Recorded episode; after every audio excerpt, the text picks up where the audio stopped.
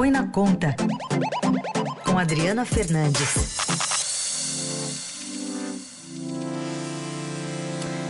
Tudo bem, Adri? Bom dia. Bom dia, Raíssa. Bom dia, Carol. Bom dia. Adri, vamos falar um pouquinho sobre 2021. É, tem a questão de crédito, né, para uma retomada maior da economia, pensando no fim do auxílio emergencial, uma reportagem sua de ontem do Estadão, mas também tem o ministro da Economia, Paulo Guedes, falando que, olha, se tiver uma segunda onda da Covid, a gente pode ter um novo auxílio emergencial vindo por aí. E aí a gente sabe que precisa de dinheiro para isso. Como é que você faz essa análise para 2021? Bom, Carol, mais uma vez o ministro se antecipou, né, é, colocando maior pressão em relação ao auxílio emergencial, porque até então, com a segunda onda é, na Europa, que pode chegar aqui no Brasil, o Paulo Guedes ele vinha dizendo que a gente estaria preparado para adotar é, medidas, falava em plano de contingência, só que ontem ele é, disse que com certeza haverá é, uma, uma concessão de um auxílio emergencial.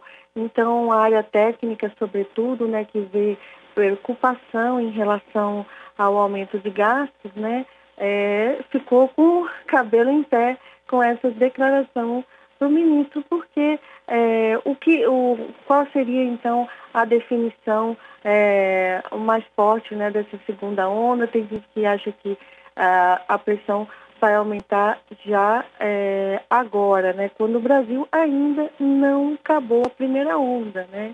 Então, é, tudo que o governo, o governo queria, principalmente a área econômica, né? principalmente não, sobretudo a área econômica, era não fazer um novo prorrogar o auxílio emergencial. E essa frase do ministro dá a deixa para que isso de fato aconteça. Né? Agora, ontem, ao falar disso, ele também falou num comprometimento menor, né, desse auxílio em relação ao PIB, né, o Adri? Sim, porque o que, que ele está é, apontando com isso é que o auxílio ele ajudou bastante nessa, é, foi o principal vetor dessa retomada é, de, do, desse segundo, segundo é, é, semestre, né? A gente vê até aí o varejo prevendo o, o comércio prevendo um aumento né, de 0,4% em todo o ano, você vê um ano difícil e o comércio já apontando recuperação, isso tem é, força, vem da força do auxílio que já são 322 bilhões de reais que o governo injetou até agora né, está, é, no auxílio emergencial em 2020. Então, esse auxílio, como o, a população de baixa renda, Heisen, ela não poupa, ela não tem como poupar, ela não tem recursos, ela gasta no consumo. Então, esse dinheiro vai é, é, na veia né, do consumo, então ajudou a arrecadação dos estados, a, melhorou a arrecadação do governo federal e, conse consequentemente, é, segurou uma queda é, maior do PIB por conta da paralisação é, sofrida com a pandemia.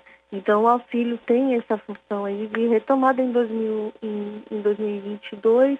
Não, é, 2021 não haverá essa, esse auxílio, então o ministro fala aí, no, sem o auxílio, a retomada precisa, de alguma forma, ser garantida, ser impulsionada por outros instrumentos e agora, é, na avaliação do governo, esse principal instrumento é o crédito, né? não só o crédito é, para as empresas maiores, é, mas o crédito para as micro e pequenas empresas que ainda, ainda não receberam, ainda precisam de mais fôlego, né? Elas começou no final do ano a ter um, uma, uma, uma, melhoria com o Pronamp, aquele programa de auxílio pequenas empresas, mas a, a, o que o governo quer agora é estimular o microcrédito, né? O microcrédito é uma modalidade que já existe há muito tempo, mas que nunca uh, se desenvolveu fortemente por conta uh, de garantias, né? De que essa população de baixa renda não tem como apresentar garantias, ela é muito pobre é, e a, a ideia é também oferecer garantias do governo para o microcrédito, né? Só a Caixa Econômica está é, tá prevendo aí 10 bilhões que podem é, serem elevados para 25 bilhões de reais em 2021. É muito dinheiro, Rai. Sabe o que, que eu ouvi ontem, Adri? Eu fui no mercado, na fila do mercado, eu ouvi o pessoal comentando sobre auxílio, né? Porque muita gente acaba usando esse dinheiro para para comprar comida, enfim. E, e, a impressão das pessoas que estavam na minha frente na fila foi a de que, bom, agora é que o brasileiro larga a mão mesmo de combater a Covid. Porque dá a entender de que, então, se tem segunda onda, vai ter renda. E para muita gente, é, é, um bom negócio, né? É, acho que dá para mostrar isso, o, o, o, grau de responsabilidade dessa fala do, do ministro da Economia, não?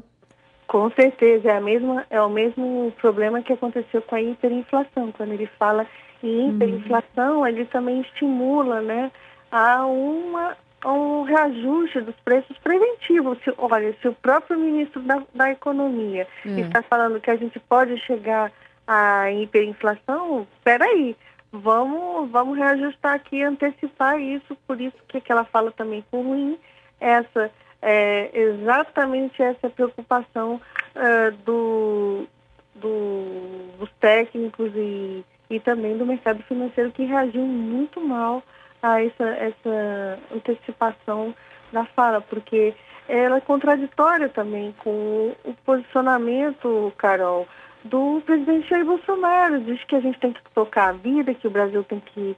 É, é, a economia está andando e que, é, todo mundo, que todo mundo vai morrer. Esse foi o discurso de três dias atrás do presidente, né? Ele insistindo. E aí, é, com a, é, o, a perspectiva de segunda onda, quando a gente nem saiu da primeira, uhum. e falando aí do, do, do, renovação do auxílio.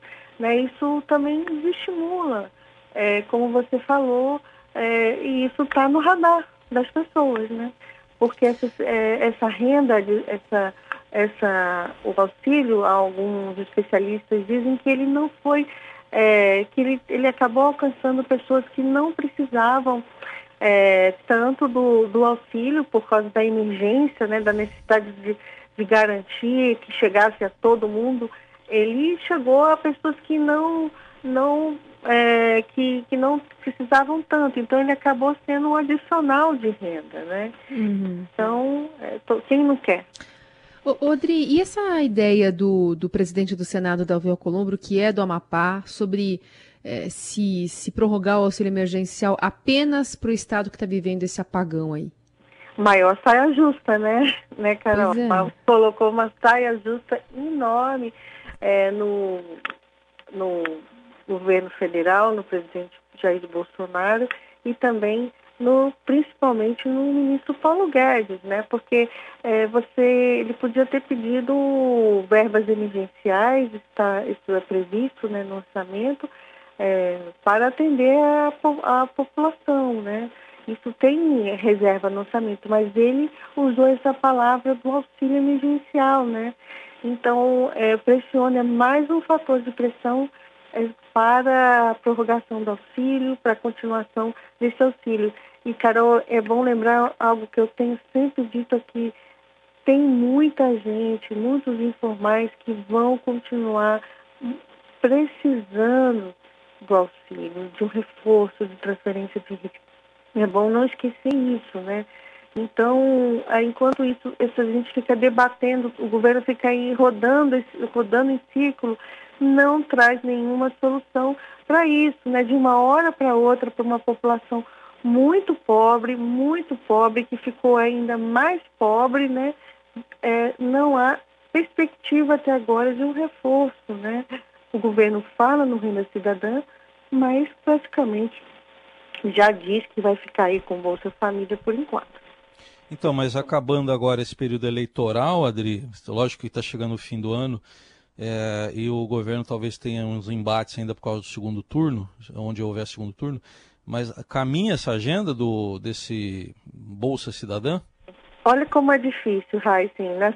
Há dois dias atrás, o, os líderes do governo, né, eles chegaram e botaram foto na internet, com reunião com o presidente, dizendo que vamos votar ah, elencaram né, um bando de projetos da área econômica que seriam votados na próxima semana, quando o discurso era que depois do primeiro turno a agenda econômica iria ser retomada. Nenhum desses projetos é realmente é, da, que vai resolver a questão orçamentária, né? Era a autonomia do Banco Central, é, outras MPs é, menor, é, não menores, mas que não resolvem o problema. Mesmo diante disso, o presidente Rodrigo Maia, que detém a pauta né, da Câmara, né, que está sob o controle dele, o presidente da Câmara, falou assim, olha, ninguém me ligou, não sei disso aí não né? Não sei dessa pauta não. Então você vê como está difícil, né? Com a confusão, a, a, a desorientação né, de estratégia que a gente está vendo. E o que o, os técnicos do governo, da área econômica, lamentam diante de tudo isso é que isso pega o governo, pega a economia, na verdade, com uma melhora significativa, né? um, com vários indicadores apontando retomada, indicadores que são, são chamados no jargão econômico antecedentes, né? É, que eles apontam para uma, um crescimento, é, eles, eles apontam para o crescimento maior, e a gente vê esse, essa desorganização, né? A gente pode perder pode perder tempo, aliás, devemos perder tempo e atrapalhar ainda mais essa retomada em 2021. Essa é Adriana Fernandes conosco aqui no Jornal Dourado, volta na segunda. Adri, bom fim de semana. Bom, bom, bom, bom fim de semana de trabalho, né, para todos nós. Bom fim, de, bom fim de semana, Carol. E lembrando que hoje, dia 13, faz um ano da reforma da, a reforma da Previdência entrou em vigor. Até a próxima semana.